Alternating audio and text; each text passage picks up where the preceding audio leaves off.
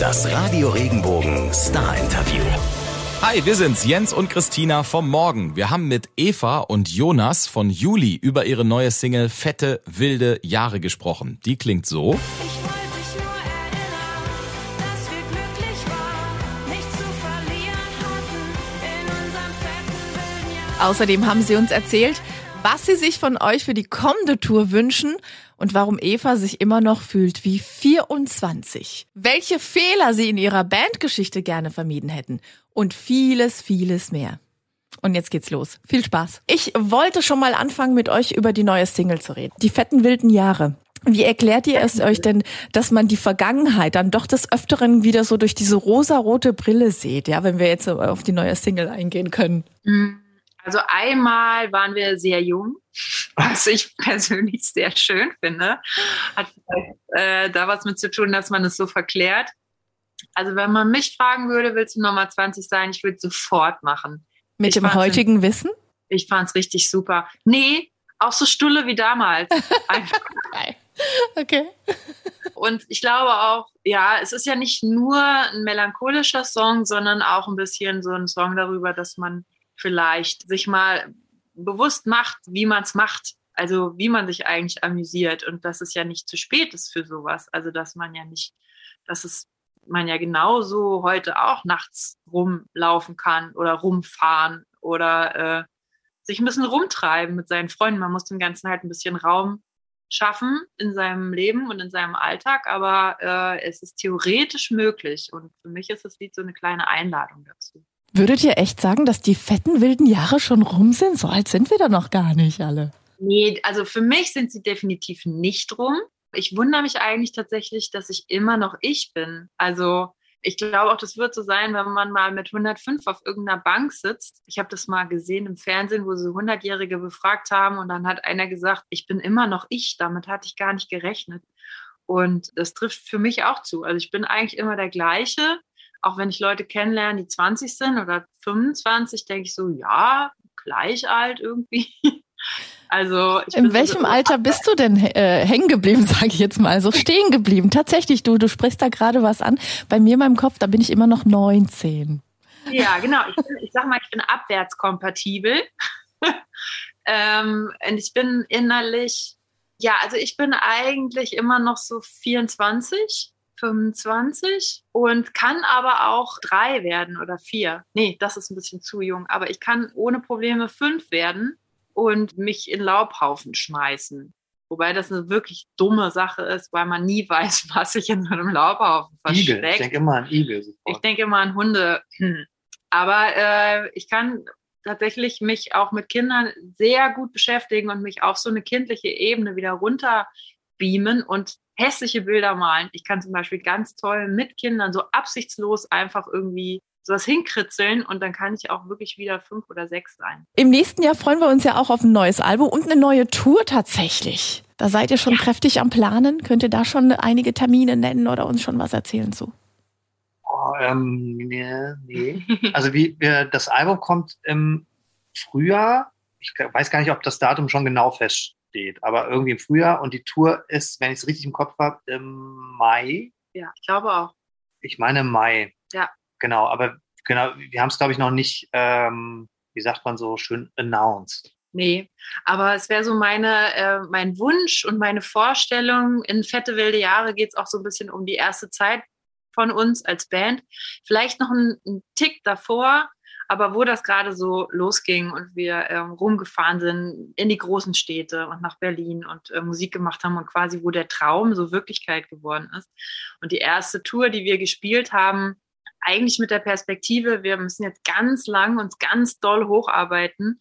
Und dann kamen wir in die einzelnen Clubs und die waren alle ausverkauft und die Leute waren so am Start und das war eine ganz wilde Tour eigentlich, also wo wir in, ins Publikum gegangen sind, das, wo, also wirklich fast so, wir haben uns ausgezogen und die Leute sind, wir haben Sachen von der Bühne runtergeschmissen, einfach so ein bisschen, um so zu verschmelzen.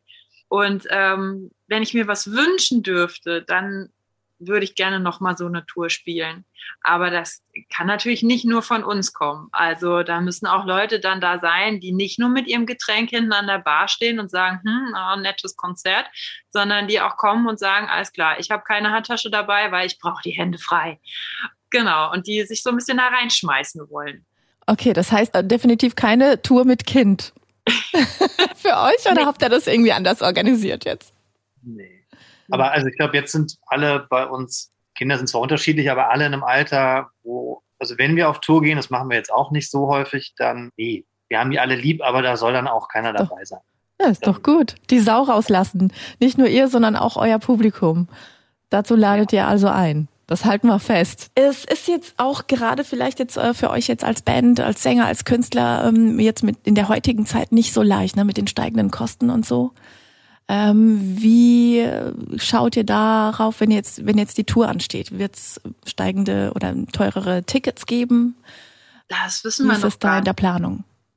wir waren da noch, sind noch nicht so, äh, so einzeln in die Planung da reingegangen, dass wir wissen, was das kostet. Wir sind da gerade jetzt am Vorbereiten und müssen gucken, wie wir das hinbekommen. Traditionell sind wir eine Band, die immer versucht hat, Ticketpreise niedrig zu halten. Einfach weil wir auch sagen, ey, dann lieber zweimal kommen für wenig, anstatt dann irgendwie so eine Riesenhalle und dann kostet es aber irgendwie auch, weiß ich nicht. Also man soll ja auch zu zweit kommen können und dann oder zu dritt meinetwegen. Und dann soll das niemanden ruinieren. Wir versuchen das immer so ein bisschen, dass, dass, dass sich die Waage hält. Und dafür gibt es dann wahrscheinlich irgendwie keine LED-Wand oder weiß ich nicht, wie es, wie es so sein wird. Aber unsere Branche hat hart getroffen und es ist immer noch nicht vorbei. Also wir leben von der Energie tatsächlich. Wir sind ein, äh, ein, eine Branche, glaube ich, die viel Energie verbraucht. Von daher wissen wir nicht, was wird das, wie wird das irgendwie laufen bei uns dadurch, dass das alles so durcheinander gewirbelt wird, der ganze Musikmarkt und jetzt diese lange Pause und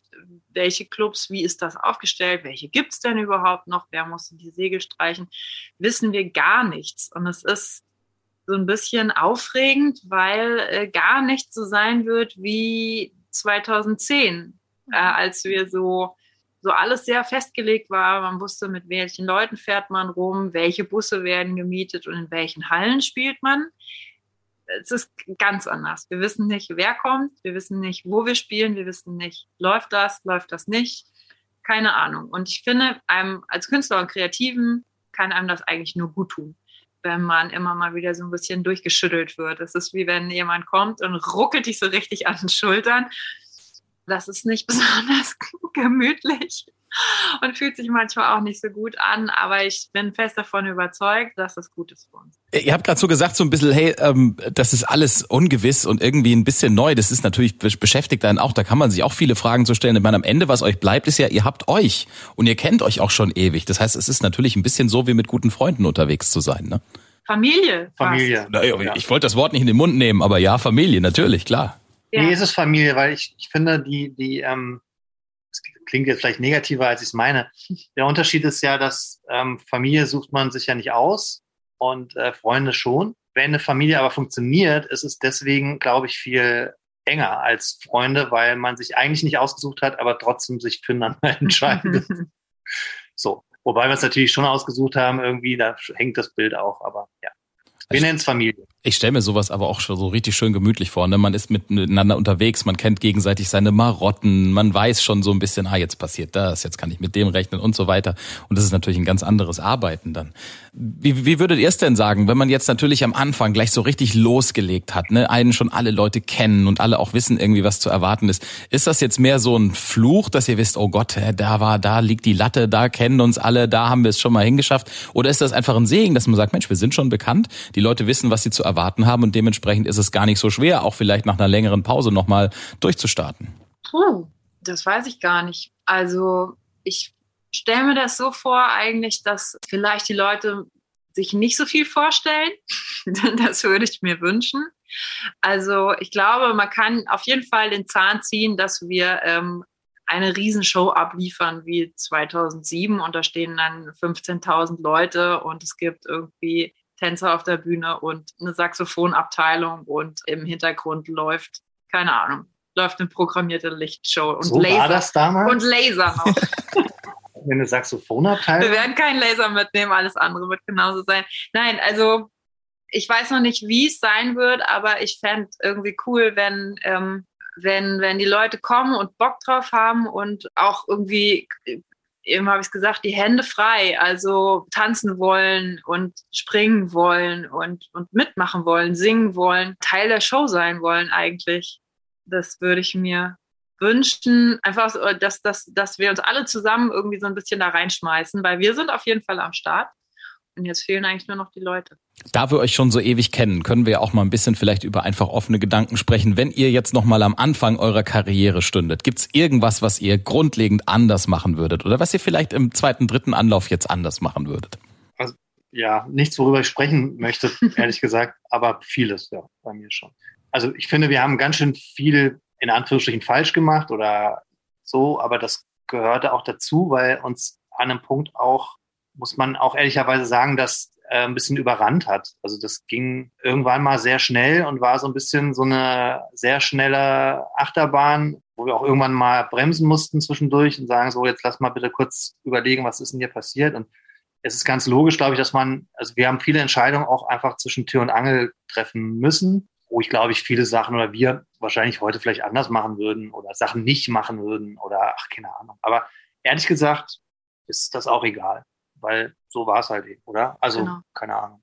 Also wir haben mal zeitweise so viel, glaube ich, also wir waren 24 Stunden am Tag beschäftigt Ja, und ein kleiner Teil davon war Musik machen und wir hatten viele andere Sachen auf dem Zettel, auch weil wir auch alles selber machen wollten, haben dann irgendwie nicht richtig gewusst, was können wir denn eigentlich und was kann man auch Partnern überlassen, konnten dann bestimmte Sachen vielleicht nicht selber irgendwie gar nicht mehr entscheiden, weil uns, ne, weil dann war es zu spät, Tatsachen waren geschaffen. Da würde ich heute vielleicht ein bisschen mehr loslassen und ein bisschen mehr einfach Musik machen und sagen, okay, das ist jetzt irgendwie unsere wichtigste Sache. Mir egal, wie so ein Cover aussieht, mir egal, wie so eine Website aussieht, aber mir nicht egal, wie jetzt das klingt heute Abend. Oder auch ein bisschen mich sich mehr um den Körper kümmern. Wir waren schon zeitweise dann nach zwei, drei Jahren Tour ganz schön runter, muss man auch sagen, auch körperlich. Und ich glaube, ich würde heute versuchen, ein bisschen besser auf mich aufzupassen, auch wenn ich dankbar bin, dass keiner von uns irgendwie unter die Räder gekommen ist. Also keiner ist äh, krank, keiner ist drogensüchtig, keiner ist arm. Das ist nicht allen so geglückt, aber ich glaube, ich würde ein bisschen besser auf mich aufpassen. Ich, ich, also ich habe in dem, was ihr eben erzählt habt, äh, habe ich ganz viel wiedererkannt, was man einfach, glaube ich, so mitmacht, wenn man älter wird und wenn man erwachsener wird und wenn man dann merkt, hoppala, ich könnte vielleicht irgendwie Prioritäten auch mal anders setzen. So, ne? Das verstehe ich schon sehr, sehr gut, auch wenn ich natürlich nicht ähm, euer Leben gelebt habe. Gibt es irgendwas, was ihr in den letzten Monaten oder Jahren vielleicht noch Neues voneinander gelernt habt, wo ihr, wo ihr selber euch vielleicht mal, manchmal hat man das so, dass man dann bei, Freundschaften nach 15 oder 20 Jahren denkt, hoppala, das habe ich ja noch nie äh, gemerkt oder das habe ich ja noch nie entdeckt. Habt, habt ihr so Momente manchmal auch? Total. Also ich, minütlich im Prinzip.